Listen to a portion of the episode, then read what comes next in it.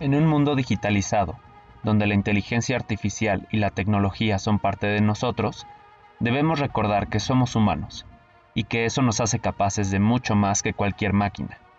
Si te sientes perdido en la vida, recordar los elementos que te hacen humano te ayudará a encontrarte. Aprende una lección humana en la vida de los grandes personajes de la historia, el arte, el deporte, el entretenimiento, la ciencia y la vida diaria. Esto es más humano.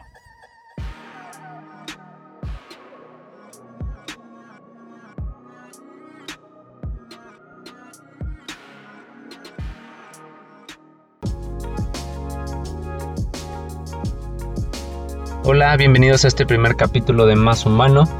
Y en este capítulo inaugural les quiero contar un poquito acerca de mí, acerca de quién soy, algo de mi historia y de las lecciones que, he podido aprender a lo largo de mi vida. Em, pues por el momento no soy ninguna, ningún ejemplo a seguir que digamos, tampoco soy ni rico ni millonario, mucho menos, ¿no? Eh, pero creo que pues sí he podido aprender algunas lecciones a lo largo de mi vida que son valiosas para compartir. Y al mismo tiempo también es, creo que estoy en un punto estable de mi vida, eh, que, en el cual pues muchas personas también eh, no están en este momento obviamente y que pues unas palabras de, ánimo de eh, la vida real de otras personas les puede ayudar, ¿no?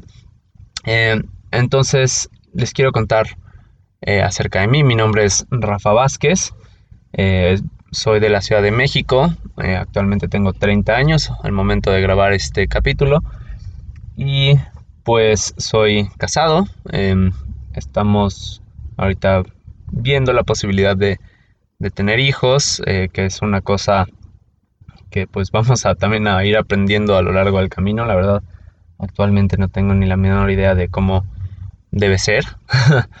Este, pero pues veremos eh, cómo nos va en ese sentido.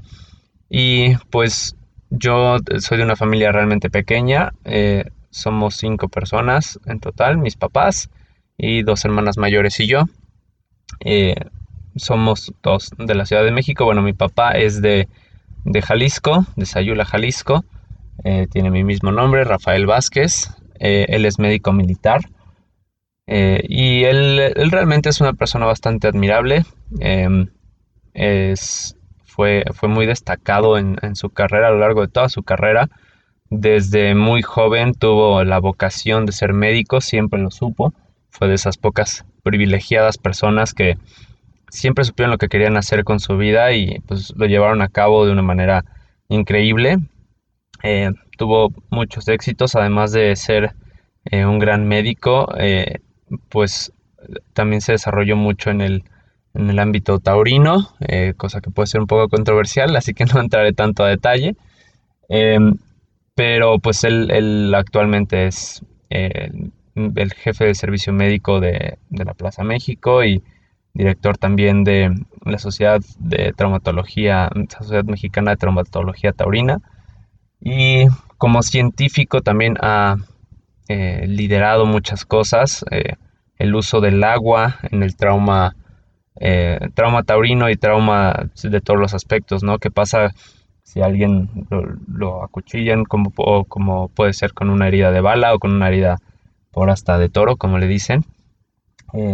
no se debe tanto usar agua oxigenada o incluso desinfectantes, sino solamente el agua es capaz de revitalizar los tejidos eh, de manera que lo sana, ¿no? Ese fue uno de los, pues no sé si hallazgos, pero una de las cosas que mi padre ha buscado eh, inculcar en la sociedad médica. Entonces, eh, pues digamos que ha tenido muchos éxitos a lo largo de su vida y es una persona realmente admirable.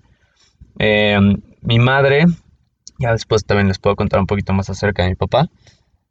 mi madre, Silvia Cepeda, es, ha sido ama de casa gran parte de su vida, desde que nació mi hermana prácticamente, mi hermana mayor. Y em, pues ella tuvo una vida muy tranquila, es una persona admirable también por el punto que eh, tiene un, gran conjunto de valores y se ha sabido destacar. Antes de, conocer a mi padre fue este trabajaba en la Embajada de, México en distintos lugares, primero en Nueva York y luego en Londres. Eh, simplemente como secretaria, no tuvo realmente estudios de, nivel superior, simplemente pues terminando la preparatoria empezó a trabajar como secretaria, una cosa la llevó a la otra hasta que terminó trabajando para este, uno de los grandes embajadores de, de México y así es como tuvo la oportunidad de trabajar en muchas ciudades del mundo. Después conoció a mi padre, tuvieron hijos y se dedicó a ser ama de casa, para lo que eh, creo que realmente fue su talento en la vida. Es una excelente mamá y, se dedicó a eso gran parte de su vida, ¿no? Mis hermanas, Silvia y Coral, eh, que también son, eh, pues están en, su camino de desarrollo personal, ¿no? Este, una Silvia ya es, ya es madre, tiene un hijo pequeño y mi hermana Coral que se fue a, vivir a España ya desde hace un tiempo y pues está allá intentando crecer, ¿no? Crear una, vida allá con su actual pareja. Y pues como, como ven, yo crecí solo realmente como, como hijo. Eh, tenía mis dos hermanas, pues ellas estaban juntas todo el tiempo, así que yo siendo el único hombre, realmente no es como que me interesaban mucho sus juegos o sus pláticas, entonces eh, me, desenvolvía yo solo, me hice muy independiente desde, desde muy joven. Mi papá siempre estaba trabajando, mi mamá siempre estaba ahí, eh, siempre nos apoyaba en, todo, eh, pero digamos que en, el, en, la vida diaria, pues yo me encontraba solo, ¿no? O con, o con mis amigos del colegio, pero siempre más de una, de una manera independiente. Eh, así fue un poco como, como crecí, empezando a aprender a socializar con personas yo solito. Ah, si nos íbamos de vacaciones, siempre tenía que encontrar algún amigo con quien jugar. Ese tipo de cosas que me enseñaron a ser muy independiente desde joven y que conforme fui creciendo, eh, pues digamos que prevalecieron eh, ese sentido de la individualidad que hoy tengo muy presente porque eh, ya ahorita les contaré más a detalle, pero actualmente soy freelance para marketing digital eh, y en general prefiero hacer las cosas de una manera freelance o independiente, de manera que no tenga que estar trabajando para una empresa grande o haciendo este tipo de cosas donde realmente dependes de otras personas para definir tu éxito, ¿no? Eh, pero bueno, regresando a mi infancia, uno de los primeros retos que tuve que superar, aunque parezca algo eh, raro, es que yo empecé con temas de calvicie desde muy muy joven. O sea, estamos hablando de que a mis 13 años ya se me veía muy poquito pelo. Y para los 14 ya decías, no, pues este cuate definitivamente se está quedando pelón. Y por lo mismo eh, fue uno de los primeros traumas que tuve que superar porque pues eso, digo, quedarte calvo, pues a todos, o bueno, no a todos, pero a muchas personas les pasa, pero ya que estás grande, ¿no? No a tus 14 años estarte quedando calvo. A los 16 era mucho más notorio, a los 18 no se diga. Entonces, en el proceso tuve muchos eh, tratamientos, intenté con diferentes eh, shampoos, eh, hasta inyecciones, ese tipo de cosas que, que te ayudan a que no se te caiga tanto el pelo, pero pues la genética es la genética al final. Y de, no, realmente nunca se me dejó de caer el cabello, hasta que en algún punto dije, ¿sabes qué? Fue suficiente. Y decidí empezarme a rapar y dejar de como intentar aferrarme a algo que claramente no iba a poder aferrarme, ¿no? Eh, esta fue como una de las primeras lecciones importantes que pude aprender porque era totalmente inevitable. En mi caso era genético por completo, que se mostraba, de hecho, generalmente hay dos tipos de patrones de calvicie. Eh, como se le llaman el femenino, es más por la forma en la que es más común eh, para hombres y para mujeres, ¿no? El femenino es en el que se te cae el pelo a lo largo de toda la cabeza sin que pierdas, sin que tengas una las entradas, como les dicen, ¿no? Que se hace cada vez más para atrás el cabello, que ese es más común en los hombres. Entonces, el patrón de calvicie masculino es el en el que se va haciendo eh, las entradas y se va haciendo para atrás la línea frontal del cabello y en el de las mujeres eh, es en el que pierdes el cabello parejo. En mi caso fue una mutación extraña que tenía los dos patrones de, calvicie, ¿no? tanto se me hacían entradas como perdía cabello por todos lados. Entonces, eh, como un adolescente de 16 años, pues no es como que puedes esconderlo muy bien. Y cualquier intento de esconderlo salía peor la cosa, ¿no? Este, entonces fue mi abuelo, yo recuerdo muy bien, mi abuelo Salvador, el papá de mi mamá, el que me, me dijo, pues ya rápate, ¿qué, ¿qué, más te da, no? Si total se te está cayendo el pelo, te vas a ver mucho mejor si te rapas, a que estés intentando, no sé, dejarte el pelo largo o que sigas con estas, estos tratamientos, porque llegué a un punto en el que fui a una de las clínicas caras para, para evitar la caída del cabello y pues obviamente estaba haciendo una, una carga para el bolsillo de mis papás que pues muy generosamente me estaban intentando ayudar eh, y pues eran era a base de varios sprays, shampoos, cremas y tenía que ir a inyecciones una vez al mes que te hacen microinyecciones a lo largo de toda de toda la cabeza, literalmente de todo el cuero cabelludo de minoxidil. Entonces el minoxidil es ahorita ya un componente más conocido que se usa en muchos shampoos y en, muchas, eh, en muchos tratamientos para evitar la caída del cabello.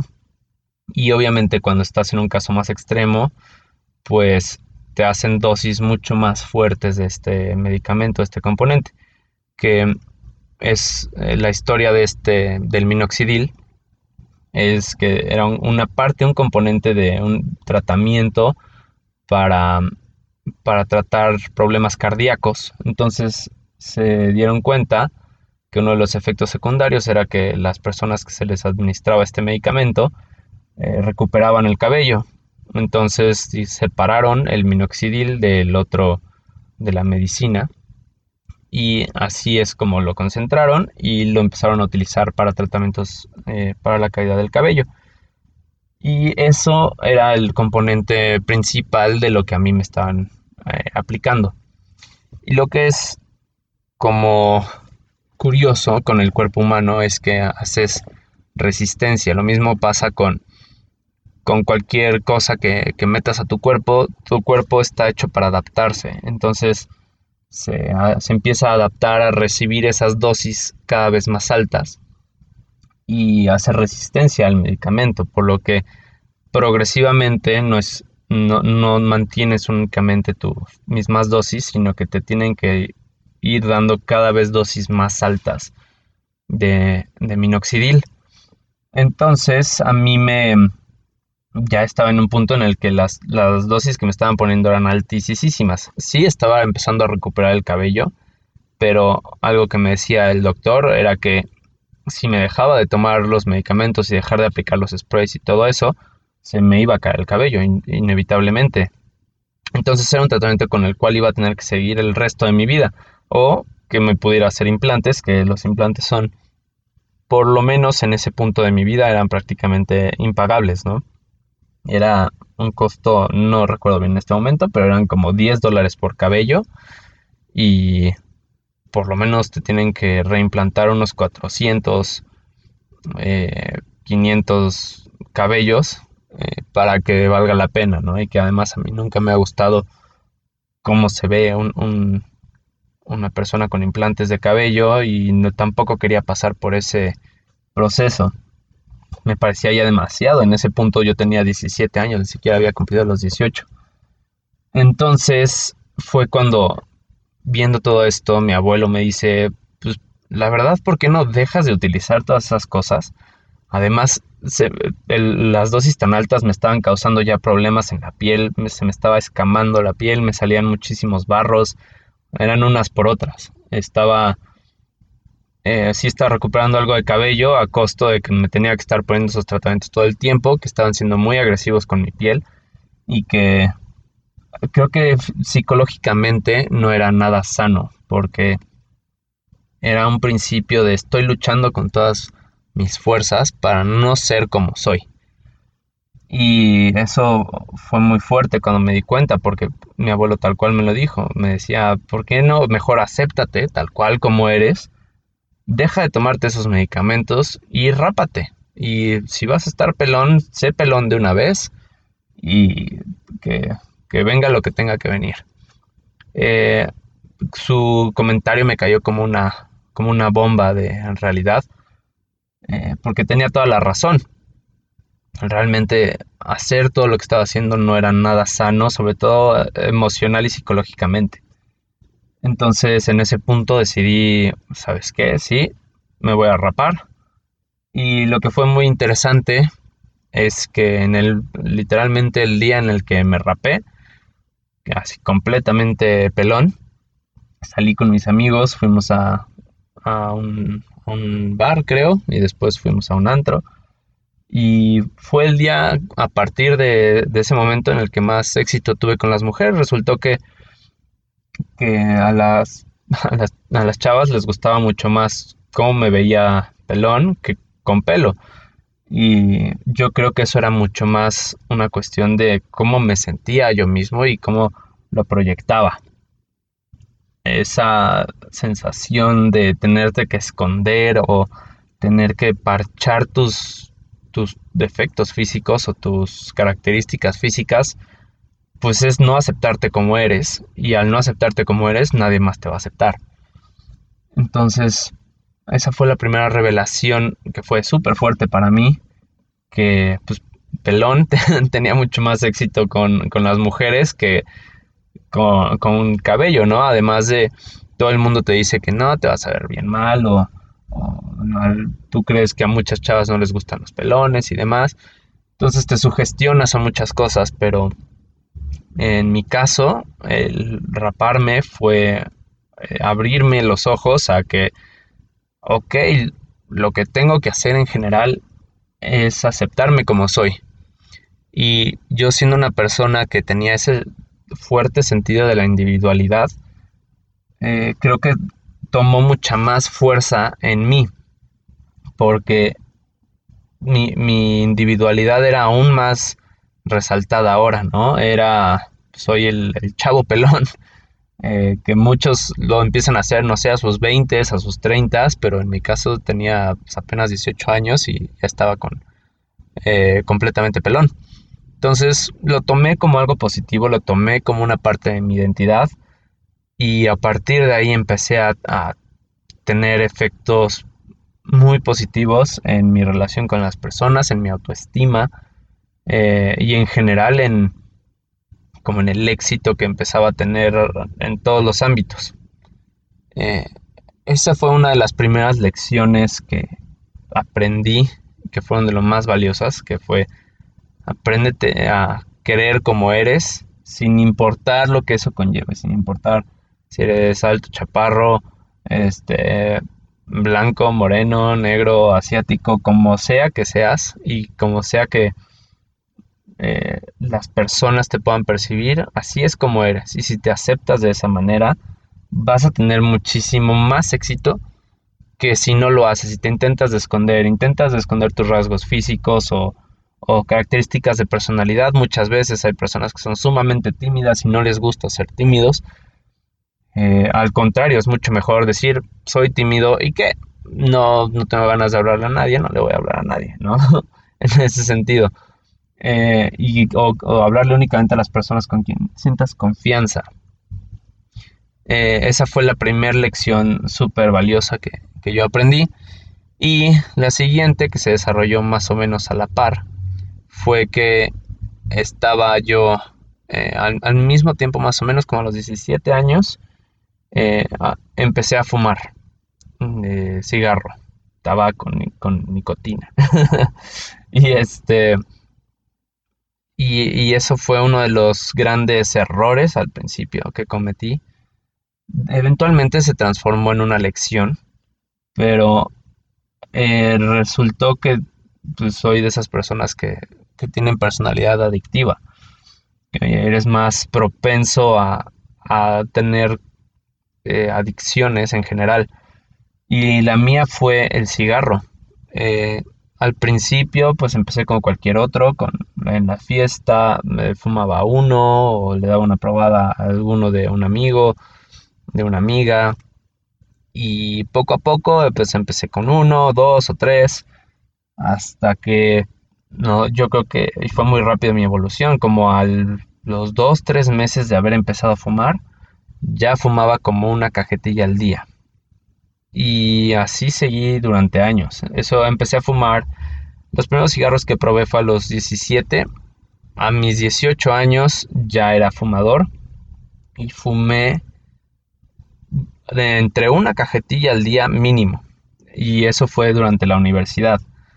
Eh, mis, mis primeros años de universidad, o bueno, toda mi universidad más bien, estuve pegado al cigarro completamente y que en retrospectiva eh, definitivamente arruinaron muchísimo de mi experiencia de la universidad porque no era un fumador casual, era un tema completamente de adicción el mío, estaba fumando todo el tiempo que podía.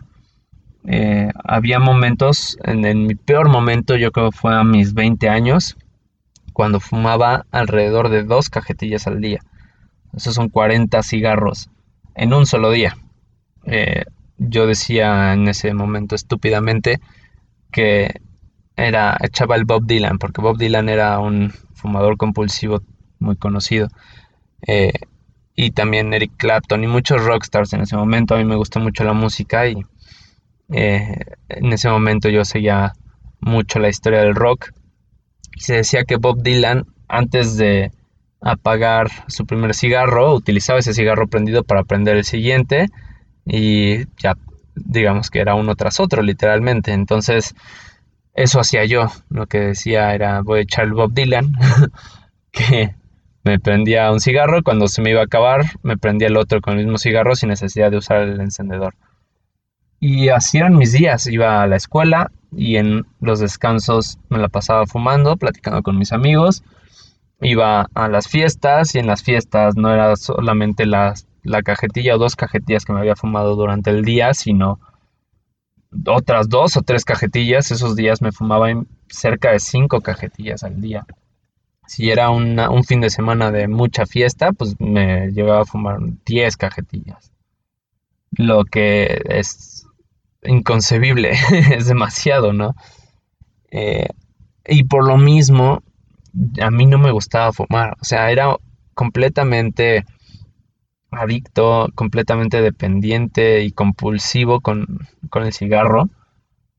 Pero por lo mismo a mí no me gustaba. Todas mis cosas olían a cigarro. Todo el tiempo yo apestaba a cigarro. Mis dedos estaban amarillos, mis dientes estaban amarillos. Apestas todo el tiempo. Es realmente una sensación muy desagradable ser adicto al cigarro de esa, a ese nivel.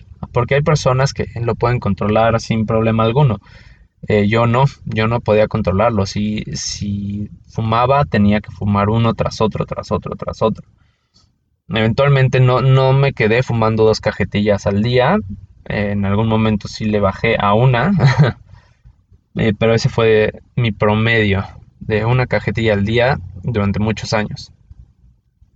Y yo desde el principio, desde que ya fumaba las dos cajetillas al día, estaba harto de ser fumador y era era un sufrimiento muy fuerte porque yo no quería seguir fumando. Yo antes de empezar a fumar era muy eh, aficionado al deporte, me gusta muchísimo el básquet, que eh, uno de los siguientes capítulos va a ser acerca de un basquetbolista. Pero a mí me encantaba el básquet, yo vivía para jugar básquet, también estuve en la selección de atletismo de la Ciudad de México, antes Distrito Federal. Eh, competía en salto de altura, 400 metros y 1000 metros. También estuve en el, en el equipo del Distrito Federal de básquetbol de menos de 17 años. Entonces tenía mucho potencial a ser un deportista de alto rendimiento. Y pues todo eso se fue a la basura cuando empecé a fumar. Eh, obviamente dejé de tener mismo, la misma condición física, lo que me llevó a dejar de hacer ejercicio en general. Ya ni siquiera iba al gimnasio, ya no salía a correr porque todo el día estaba fumando y si estás fumando todo el día apenas puedes respirar. Eh, además que yo antes tengo asma, tengo asma leve, no soy de las personas que realmente pueden morir por un ataque de asma. Mis ataques de asma son más bien molestos únicamente, pero en ese momento, de como fumaba todo el tiempo, tenía asma todo el tiempo y tenía flemas y no podía respirar en general. Entonces dejé el deporte por completo. Y mi vida era beber, fumar y ir a la universidad, que también en ese momento no era el más feliz con, lo que estaba estudiando. Sí me gustaba, la verdad sí me gustó lo que estudié. Yo estudié comunicación. Eh, claramente por eso también estoy haciendo un podcast. este, pero en ese momento no estaba yo completamente feliz porque pues había tirado mucho de mi vida a la basura debido al cigarro. Me la pasaba fumando y bebiendo y no hacía nada más. Eh, nunca me fue mal en la escuela, siempre tuve como la capacidad de sacar 8 sin estudiar mucho, sin poner realmente mucha atención en las clases, me iba bien y podía hacer lo que quería, que en ese momento era solamente estar por ahí fumando. Y como el cigarro destruyó tantas cosas que me importaban, desde el principio no quería hacerlo y empecé a intentar dejar de fumar eh, desde los primeros meses, yo lo recuerdo bien, que decía, no, esto no está bien, no lo quiero hacer, y lo dejaba uno o dos días y regresaba, uno o dos días y regresaba. Y el tiempo que duré fumando fue un tiempo que duré fumando a pesar de que yo ya no quería fumar. Eh, era horrible. Y no podía dejar de fumar. Realmente era lo más frustrante que me ha pasado hasta, hasta ahora, porque yo sufría, me sentía mal, tenía asma todo el día, tenía tos todo el día, apestaba por todos lados, y en mi cuarto apestaba horrible a cigarro, y no podía dejarlo, y no podía, y no podía, y de verdad era una cosa que yo los domingos intentaba dejar, decía, mañana empiezo a dejar de fumar, y el lunes estaba fumando, a primera hora. Había un punto en el que hasta eh, bañándome fumaba. Había una esquina en, en mi regadera donde no caía el agua, entonces ahí ponía un cenicero y empezaba a fumar mientras me bañaba. Literalmente lo primero que hacía era fumar. Eventualmente esos muchos intentos eh, se convirtieron en empezar a buscar ayuda, porque ya me di cuenta que yo solo no podía dejar de fumar. Lo había intentado dejar cientos de veces o miles de veces y nada más, no era capaz de dejar de fumar. En ese punto pues busqué libros, busqué en internet que me podía ayudar a, dejar de fumar y me encontré con un autor que se llama Allen Carr, que voy a ver si dejo sus datos en, este, en este podcast, porque con su libro eh, me ayudó mucho a entender cómo funciona el cigarro y cómo dejar de fumar para siempre. No solamente decir, ay, pues en un, un, rato dejar de fumar para mejorarme y luego regresar, sino dejarlo definitivamente. Y uno de los puntos que él menciona es que primero que nada tienes que entender cómo funciona la adicción a la nicotina. Y la adicción a la nicotina es interesante porque es un eh, es como una comida que te da más hambre, por ponerlo de esa manera. Cada vez que tú te fumas un cigarro, le metes nicotina y alquitrán y muchos otros químicos a tu sangre. Entonces, esos químicos, una vez que ya tienes una dependencia al cigarro, te crean, te disparan muchas otras, muchos otros químicos que libera tu cerebro, como la dopamina, que te hace sentir bien. Entonces los primeros golpes que le das a un cigarro son una liberación de toxinas eh, impresionante, ¿no? De toxinas y de endorfinas y de dopamina que hacen que tu cerebro se sienta increíble. Entonces, por eso el, fumador eh, es muy ubicado con que esos primeros ese primer golpe que le dan al cigarro es súper relajante y súper tranquilizante. Que en general es una, una concepción errónea que se tiene. ¿Por qué? Porque el cigarro te quita eh, la necesidad que te genera y te genera la necesidad que está diseñado para quitarte. Entonces eso es eh, muy interesante porque la nicotina crea una dependencia tan fuerte que al igual que con el minoxidil y con todas las cosas que le metes a tu cuerpo, creas resistencia. Entonces cada vez necesitas dosis más altas de la misma droga para poder quitarte esa ansiedad. Entonces la, sensación de dependencia a la nicotina se siente como ansiedad como yo, lo describo como una mezcla entre sed, como tener mucha sed, y tener mucha ansiedad y mucha desesperación al mismo tiempo. Entonces, cuando fumas, le quitas a tu cuerpo esa sed y esa ansiedad, pero es una sed y ansiedad que la misma nicotina te causó. No es que te esté relajando o que te sientas más cómodo en ese punto, sino que te causó la ansiedad eh, además de la ansiedad que ya tenías, entonces son como dos capas. Primero tienes una capa abajo de ansiedad tuya por tus cosas, eh, por, por tu vida, y arriba de eso tienes una capa de ansiedad por nicotina. Entonces, claro que cuando fumas, sientes como que se te bajará la ansiedad. Pero eso no es realmente el caso. O sea, sí sientes que se te baja la ansiedad, pero se te baja la ansiedad por el cigarro, por fumar, entonces te sientes más relajado porque ya no tienes esa ansiedad. Cosa que tu mente no lo relaciona así, lo relaciona como que, ah, esta cosa me relaja y me ayuda a sentirme bien. Pero ese no es el caso, te, calma la ansiedad que te genera únicamente. Entonces, una vez que aprendí eso, eh, me hizo mucho más sentido. Y entonces tienes que empezar a identificar cómo se siente la ansiedad por, por nicotina y así te ayuda a, mientras estás dejándolo, que ya no, que sepas identificarlo y que puedas dejar de hacerlo. Que, que puedas decir, ok, esto no es ansiedad general, no necesito fumar, esto me lo está causando el cigarro. Entonces, eso te hace más fácil la, lucha mental eh, para empezar a dejarlo. Eso al principio, ¿no? Porque la, etapa de, de, abstinencia de la nicotina, lo más fuerte son las primeras tres semanas, que es en lo que la nicotina sale por completo de tu sistema. Entonces, no es como muchas otras drogas como, como el alcohol, que dura si acaso uno o dos días en tu sistema si lo dejas de consumir y después ya no sientes el efecto de abstinencia que es, que es la cruda en muchas ocasiones, como le decimos en México, eh, la resaca. Ese es el, momento más fuerte de la abstinencia hacia el alcohol. Obviamente una persona eh, que es alcohólica tiene muchos síntomas más de abstinencia.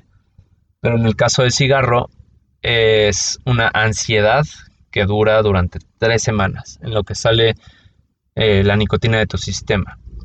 Pero lo que nadie te dice es que esa ansiedad realmente, como es en gran parte psicológica, está en muchísima parte en tu mente, eh, te dura mucho más de esas tres semanas. Ok, sí, ya no tienes la nicotina en tu sistema, pero tu mente estaba tan programada a fumar que lo único que quieres hacer es fumar. Eh, o no sé, tienes relacionado con que en la mañana te tomas tu café y con un cigarro. O eh, llegas a la escuela y te prendes un cigarro. O llegas a una fiesta y te prendes un cigarro. con una bebida también te fumas. Entonces, eh, esas relaciones que tu cerebro creó son las más difíciles de, de deshacerte de ellas. Entonces, eh, para mí eso fue realmente lo más difícil porque las primeras tres semanas de dejar de fumar, que fue la primera vez que dejé de fumar tanto tiempo, para ser honesto, lo máximo que había llegado a dejar de fumar habían sido unos, unos días, si acaso, unos dos, tres días, y luego, luego regresaba. En ese caso, en las primeras tres semanas que dejé de fumar, eh, sí sentía una, ansiedad terrible que después, eh, en, mi primer intento después de leer este libro, recaí, obviamente, recaí. Pero eh, esta persona también tiene clínicas a las que puedes asistir y también tienen algo de terapia de hipnosis para ayudarte a, dejar de fumar por completo. debo decir que si sí ayudan, las, terapias de hipnosis no es un remedio inmediato ni, ni mágico, ¿no? Eh, la hipnosis te ayuda en muchas cosas, pero tampoco es un, una cosa mágica que, ah, me hipnotizaron y listo, ya no, siento nada de ansiedad y ya no siento ninguna cosa que me haga querer fumar. Todo lo contrario, eh, sigues casi igual, solamente tienes un poco más de herramientas en tu cerebro para poderlo controlar. Eh, fui a un par de terapias de, hipnosis a la clínica igual de, de, Allen Carr en la Ciudad de México. Y me la primera me ayudó, la segunda me hizo recaer. Eh, es, es, es una terapia muy interesante, la verdad, que sí te ayuda a dejar de fumar. Pero si tu mente no está lista y si tú no estás listo para hacerlo, o si no tienes toda la convicción de hacerlo, no vas a dejar de fumar. Eso es lo primero que te dicen. Entonces necesitas tú tener la actitud y la, las ganas de dejar de fumar por completo. Entonces, después de mi segunda terapia de hipnosis, recaí, pero eh, después de eso fumé una semana más y dije, ya, esto es suficiente, voy a dejar de fumar por completo. Entonces fue el primero de agosto de 2013 cuando fumé mi último cigarro. Me acuerdo muy bien que fue en, mi casa, estaba viendo la televisión y dije, ya, este es mi último. Y apagué mi último cigarro y en ese punto no volví a fumar. Y es algo con lo que ya llevo casi ocho años eh, al momento de grabar este podcast. Y eh, también fue la segunda lección más valiosa que, aprendí. Porque aprendes el valor de, la fuerza de voluntad para dejar de hacer las cosas que te hacen daño.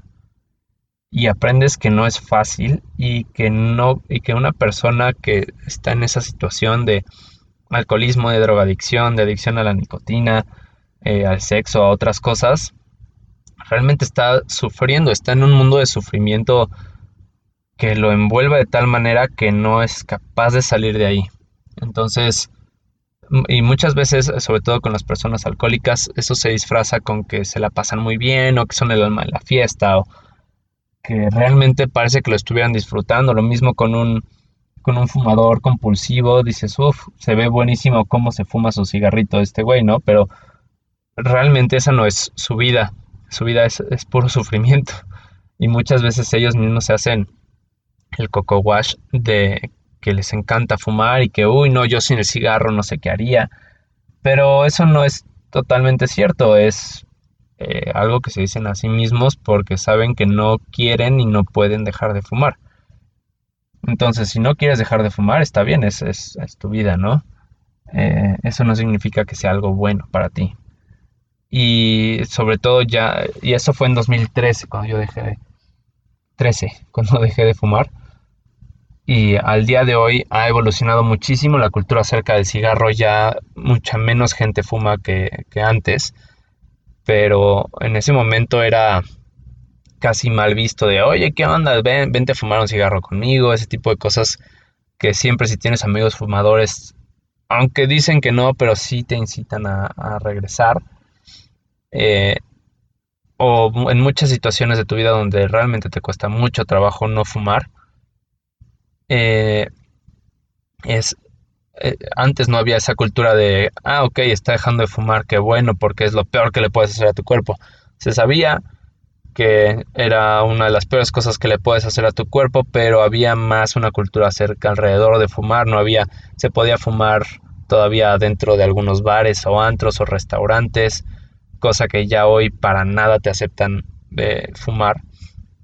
Y en ese momento pues era mucho más difícil en ese sentido, ¿no? Afortunadamente ya hay más conciencia acerca del cigarro, de todo, cómo te afecta por completo. Es como el agua se supone que es una, como si fuera una medicina sistémica para, toda tu, para todo tu cuerpo. Cuando tú tomas agua, todas tus células se nutren de agua eh, porque la necesitan. Y el caso del alcohol y del cigarro son una, un veneno sistémico en el que todas tus células se dañan por porque te estás metiendo esa, esa droga y te causan mal a todo tu cuerpo, a, nivel celular, en todas tus células. Entonces, por eso es que las personas que fumaron eh, son más, tienden mucha más tendencia a tener cáncer. Eh, perdón, le di un trago a mi café. Entonces, hoy ya llevo 8 años casi sin fumar y únicamente hay como líneas del tiempo que te enseñan qué pasa cada día que dejas de fumar y tu riesgo de cáncer eh, se elimina por completo como si no hubieras fumado nunca en tu vida después de 15 años de haber dejado de fumar. Entonces al día de hoy voy un poquito más de la mitad de estar 100% libre de riesgos de, de tener cáncer por causa del cigarro. Lo cual es impresionante porque ya hoy después de ocho años ni se me antoja ni, ni se me ocurre siquiera. Yo creo que eh, ni, en, ni en el peor lapso mental volvería a fumar. Pero aún así mi cuerpo todavía no está libre de consecuencias de, haberlo hecho. Lo cual es impresionante, la verdad. Eh, y eh, lo, que, lo que decía es que los primeros seis meses realmente son los más difíciles para dejar de fumar. Yo recuerdo que casi al mes, en punto al mes 7, dejé de sentir ansiedad por el cigarro. Entonces, esa ansiedad desapareció y como me había costado tanto trabajo, y yo creo también en parte ayuda a todo lo que había leído para ese punto, y a las sesiones de, hipnosis y realmente todo el esfuerzo y el sufrimiento que el sufrimiento que tuve mientras fumaba y el sufrimiento que me que tuve que soportar para dejarlo seis meses hubo algo que hizo clic en mi cerebro que dije ok ya suficiente no no voy a dejar de sufrir de tener ansiedad y voy a no voy a volver a tocar un cigarro en mi vida para ese punto ya llevaba siete meses sin fumar y fue como cambiar el switch. Fue una liberación total. Y creo que ese mismo sufrimiento que yo conscientemente lo reconocí, lo hice parte de mí, es lo que hace que a la fecha no haya vuelto a tocar un cigarro en mi vida. Y con, con eso, creo que esa es como la principal herramienta por la que no he podido, no he vuelto ni siquiera en, mi peor locura, vuelto a tocar un cigarro porque fue tal el sufrimiento que me causó que yo pienso jamás en mi vida volvería a pasar por ese sufrimiento. Ni por el sufrimiento de, de fumar, que te implica en tu vida diaria, ni por el sufrimiento de dejar de fumar. Entonces, eso lo utilicé como una herramienta a partir de ahí para decir, ok, ya tengo dos cosas importantes que he aprendido a, superar, que fue la calvicie y dejar de fumar. Que para mí a la fecha creo que son dos de mis más grandes logros en cuanto a desarrollo personal. Eh, y que me han ayudado a seguir teniendo esa hambre de crecer. Entonces, cuando terminé la universidad, eh, empecé a trabajar en una, de las agencias de medios más grandes del mundo, eh, aquí en la Ciudad de México, y que las agencias de medios son algo interesante porque son como el lado un poco desconocido de la publicidad. Están las agencias creativas, que son como las más famosas, en las que se hacen las ideas de las campañas, los guiones, todo ese tipo de cosas, eh, los diseños obviamente, Están las agencias de producción, que las agencias de producción son quienes crean los anuncios, los audios, todo el material audiovisual de la publicidad. Están eh, agencias de relaciones públicas, que son más eh, en cuanto a relaciones con, medios, conseguir entrevistas, contactos, eh, contactar influencers, líderes de opinión, notas periodísticas, todo ese tipo de cosas que es, se les llaman los medios ganados. Eh, que es conseguir publicidad gratuita, básicamente las relaciones públicas, y el caso de las agencias de medios, que son una entidad más financiera, que son quienes son eh, están encargados de comprar los anuncios en las televisoras y en, digital, que en ese momento las, las agencias de medios apenas comenzaban con la inversión digital. Y yo entré como parte del equipo de digital. De hecho, una de las cosas que, me pasó a lo largo de toda la carrera es que intentaba, intentaba, intentaba de conseguir un trabajo y no conseguía absolutamente nada. Realmente me, me dediqué a publicidad un poco por, pues por el destino, porque fue el primer trabajo que conseguí dije, pues ya el primer trabajo que consiga de lo que sea, porque estaba a punto de salir de la universidad.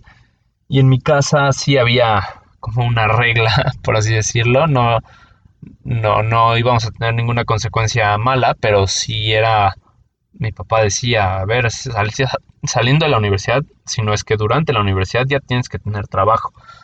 Y a partir de la universidad yo te dejo de dar dinero para tus chicles y te rascas con tus propias uñas. Eh, podíamos seguir viviendo en casa de mis papás, pero ya no te iban a dar nada de de que tu semana o de oye papá me prestas 500 pesos, no, nada de eso. Eh, entonces a mí me urgía conseguir un trabajo.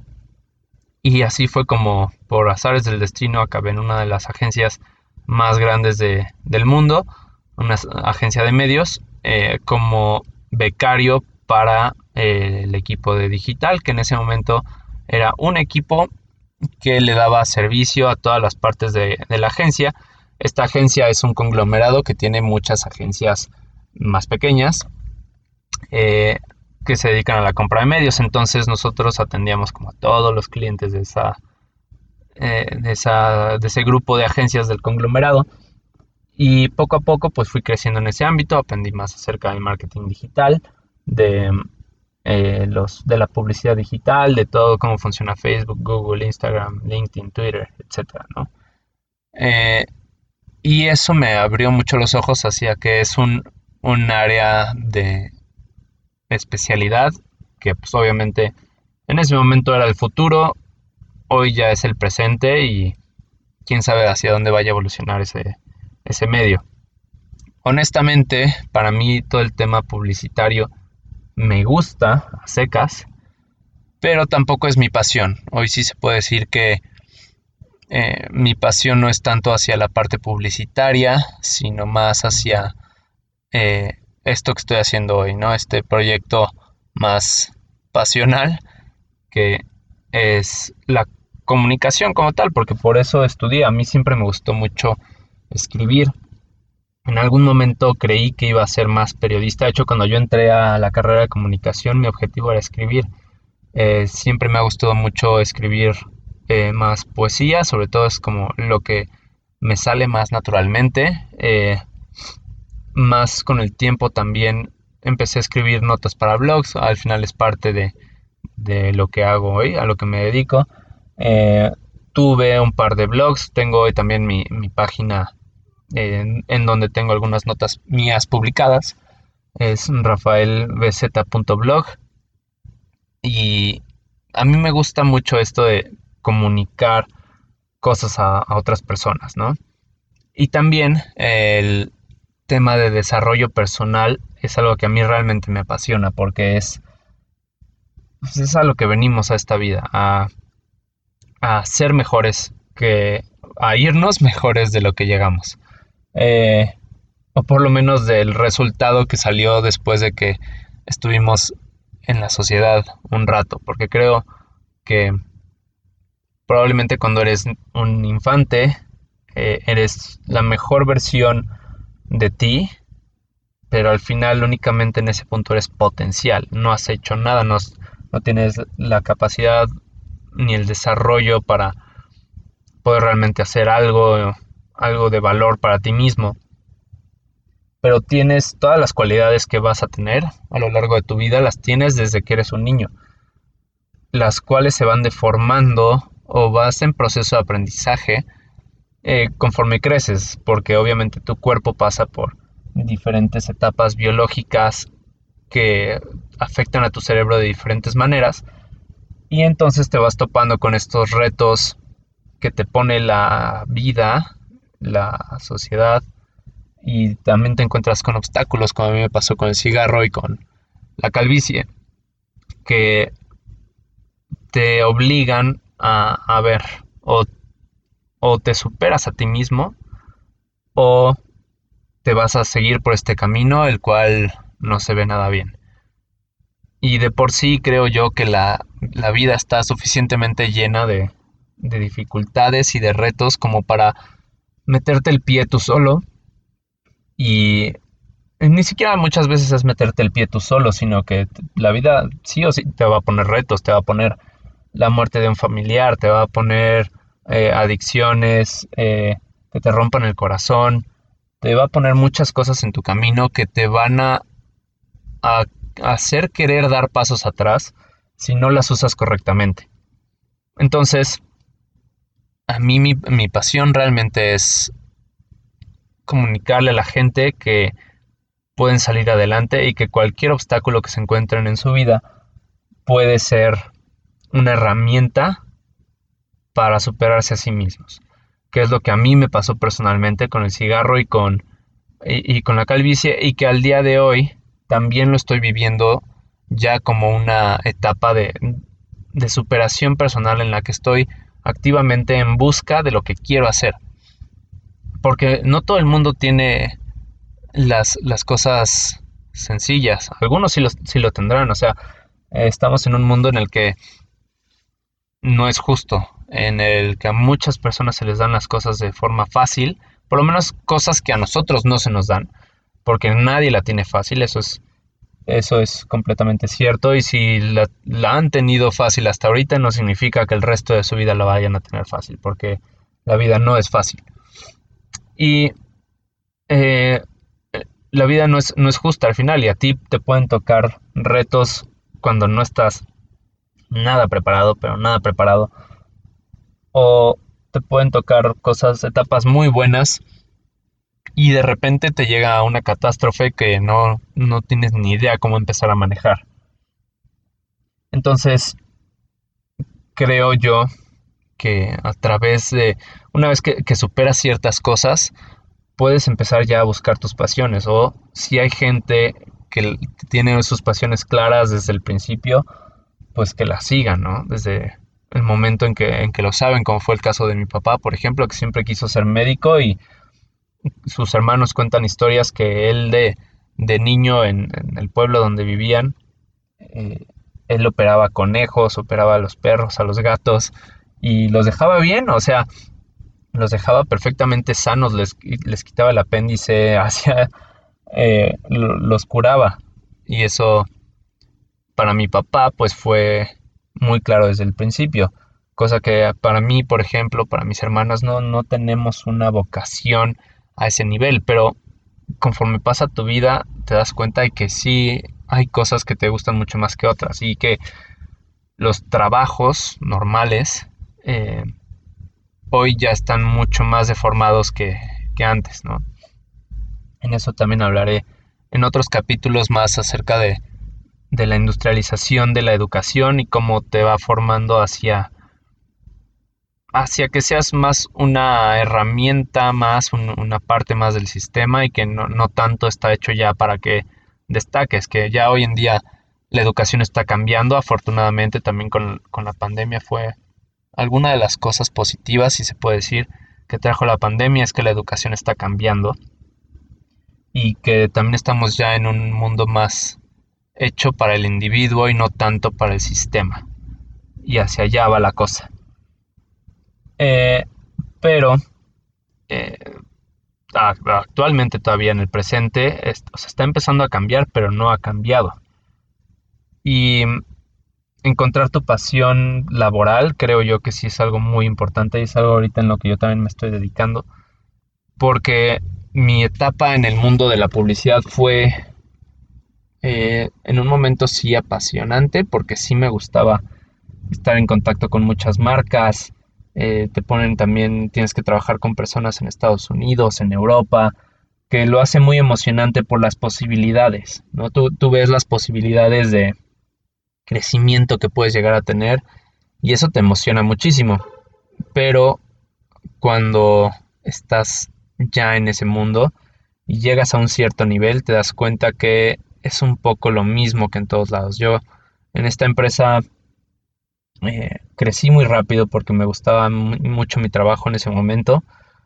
Y crecí muy muy rápido. Y además que estaba en el área de digital que fue lo que más creció em, tuve en ese momento la cuenta de Amazon eh, estaba llegando a México eh, y como yo era parte del equipo de digital pedí que me involucraran en el proyecto. Y estuve parte de la estuve yo desarrollando la estrategia de medios digitales para Amazon México. Cuando llegaron a México y algunos años después de eso, eh, eso fue bastante emocionante porque aprendí del mundo de la venta en línea y de los medios digitales ya más de primera mano y a un nivel que te enseña qué tan que no tiene límite realmente el internet como medio publicitario. Y también empecé a aprender un poco de esto, que es la generación de contenido. Eh, fue cuando empecé a incursionar también en blogs, en tener algo de presencia digital que fuera mía. Pero fue hasta después de estar con Amazon que me, dieron un ascenso más, que me hicieron líder de nuevos negocios para desarrollar la parte de estrategia y de adquisición de nuevas cuentas. Y en ese momento fue cuando pues ya me topé un poco con la realidad porque estaba, eh, trabajaba de la mano con el director general y con el director de crecimiento de México y que también ya están, como México era el, el mercado que estaba creciendo más rápido, se estaba convirtiendo en la dirección de Latinoamérica. Entonces para mí lo más impactante fue darme cuenta que que no era más que, a pesar de que era como el, niño dorado de la agencia, no era más que una parte más del sistema. Porque cuando llegué a ese punto, me tocó a mí hacer los análisis financieros de la, de la, adquisición de nuevas cuentas, análisis de crecimiento y ver directamente de la mano con el director general cuáles iban a ser las estrategias para los próximos años. Y lo que me decepcionó mucho fue ver que pues ya ese nivel, y, no tanto por las personas eh, particulares, sino lo que implica estar en un nivel de dirección es ver a la gente únicamente como, pues, suena feo, pero como carne de cañón. Eh, los niveles bajos son completamente reemplazables y no importa el individuo, importa la meta de la empresa que si eso lo extrapolamos hacia, hacia arriba, hacia los directores de la mesa directiva en Nueva York de una empresa de esas, eh, pues obviamente ni siquiera el director general de México es una pieza clave. ¿no? O sea, bueno, puede ser una pieza clave, pero la persona no es una, una persona clave, es una pieza clave esa, ese rol. Y tienen que poner a una persona que los ayude a llegar a sus objetivos. Y es lo mismo hacia cualquier otro nivel. Y yo que siempre tuve un fuerte sentido de la individualidad, ya me sentía yo incómodo con, con, con ser parte de una maquinaria tan grande y además cuando te pones en, en, el mundo de la publicidad, tienes que vender lo que sea, tienes que ayudar a cualquier empresa a vender lo que sea, sin importar que sus productos sean buenos o malos. Esa, agencia también llevaba eh, una marca de cigarros, lo que a mí no me encantaba, obviamente. Eh, llevaba marcas de alcohol, eh, llevaba comida chatarra, que al final dices, o sea, están invirtiendo tanto dinero porque en las agencias de medios ves las tripas de la cantidad de dinero que se invierte para, para que las personas compren un producto. Entonces tú ves cuánto dinero le están metiendo a, anuncios de televisión, de radio, de internet, de todo, de exteriores. Y dices, no puede ser que estén metiéndole tanta lana a que la gente se. a que la gente fume. O a que la gente se meta porquerías de, de comida. Y en ese punto ya de por sí llegaba yo algo decepcionado. Cuando llego directamente con el director general a ver las estrategias, digo, esto no va conmigo. Esto no puede ser. Y además que eh, un poco el universo o la vida me obligó a, tomar una decisión. Porque me ofrecieron un trabajo fuera de, de la agencia, que cuando estás en una agencia siempre te están ofreciendo trabajos porque es un medio muy pequeño, entonces la gente se va cambiando entre una agencia y otra y siempre tienes una oportunidad de cambiarte de agencia si así lo quisieras. Pero en ese momento me, ofrecieron un trabajo que estaba más interesante, que era para trabajar para uno de los gigantes digitales eh, que estaba llegando a México y dije, mm, ok, eso está bueno, por eso sí dejaría este trabajo. Y eh, curiosamente, en ese momento yo era el líder de nuevos negocios y estábamos haciendo un pitch para conseguir esa cuenta. Entonces, por contrato, eh, yo tenía que revelarle a mi jefe que me estaban ofreciendo un trabajo en esa cuenta, porque además el que era mi, mi ex cliente de Amazon se movió a esta empresa y él fue el que me ofreció el trabajo. Entonces todos conocíamos a esa persona con la que se estaba llevando el pitch para adquirir esta nueva cuenta. Y por contrato mismo, porque si, si tú estás queriendo adquirir una cuenta y al mismo tiempo te están ofreciendo trabajo ahí, puede haber un conflicto de interés. Y si tienes un conflicto de interés, te pueden correr sin indemnización y sin nada. Entonces tuve que decirle a mi jefe, oye, ¿qué crees? Eh, esta persona me está ofreciendo trabajo y pues sí voy a hacer el proceso de, entrevistas. Al mismo tiempo, como me habían ascendido, en ese tipo de empresas que son tan grandes tienen políticas de desarrollo interno, en las cuales no te pueden incrementar el sueldo a más del 50% cada año. Y en ese punto yo estaba, eh, me habían ascendido ese puesto, pero yo ganaba menos que personas que estaban dos o tres niveles abajo de mí.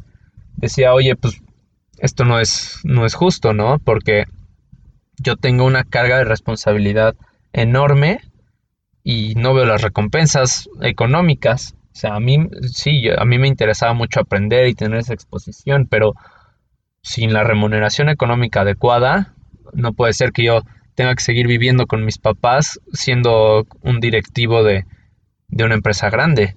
Entonces mm, le comenté esto a mi jefe, mi jefe hizo todo lo que pudo, en ese momento era 2015 y me hicieron un plan de crecimiento para 2019 creo. En 2019 iba a estar ganando lo que tenía que estar ganando en ese momento. Entonces, al mismo tiempo, me hacen la oferta de trabajo en, la otra empresa y al mismo tiempo conocí a la mujer que hoy actualmente es mi esposa. Y al mismo tiempo, eh, un amigo de, la preparatoria me, ofreció trabajo en una empresa que le estaba empezando. Él, eh, él estudió este, temas de, energía, para nada, él nada que ver con, con el tema de publicidad, pero por azares del destino eh, le ofrecieron llevar algunas cuentas de, publicidad para eh, pequeñas empresas en, en, Querétaro, en Pachuca y en la Ciudad de México. Me dijo, oye, yo no tengo idea de esto, tú te dedicas a esto, ¿por qué no te vienes para acá? Y, em, em, y, empezamos a, pues, a emprender juntos. Entonces en ese punto de la vida fue de, me tocó tener que tomar decisiones y hacer cambios. Y dije, pues sabes qué, supongo que, bueno, me hicieron muchas entrevistas en, la otra empresa a la que iba a entrar. Y no, simplemente no, no hice clic creo yo. No me aceptaron, pero antes de que me dijeran que no me habían aceptado, yo ya estaba aceptando con mi amigo para irme a emprender, porque desde el mismo proceso dices, es que esto ya no es para mí. Y obviamente comunicas lo mismo en las entrevistas. No, no comunicas que estás completamente entusiasmado para entrar con ellos y participar y bla, bla, bla. ¿No? Estás eh, pues desmotivado porque para mi caso yo soy una persona que está muy en contacto con su lado eh, humano y me gusta que cuando estoy en una empresa o en un trabajo ayudar a las personas.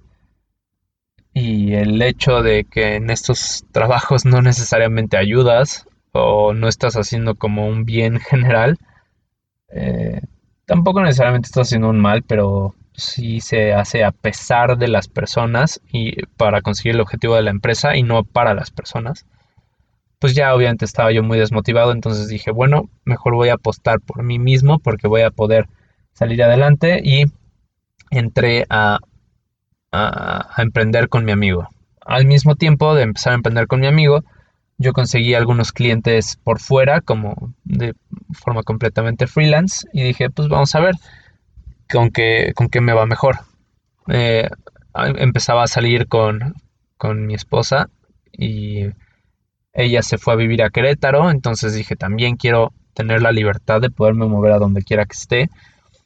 Eh, entonces yo la seguí a Querétaro, nos fuimos a vivir juntos. Eh, después de ahí nos fuimos a vivir a Pachuca juntos, que era donde estaba eh, la empresa de mi amigo. Y yo al mismo tiempo seguía obteniendo proyectos freelance. Y en ese momento, ya un par de años después de haber empezado a emprender,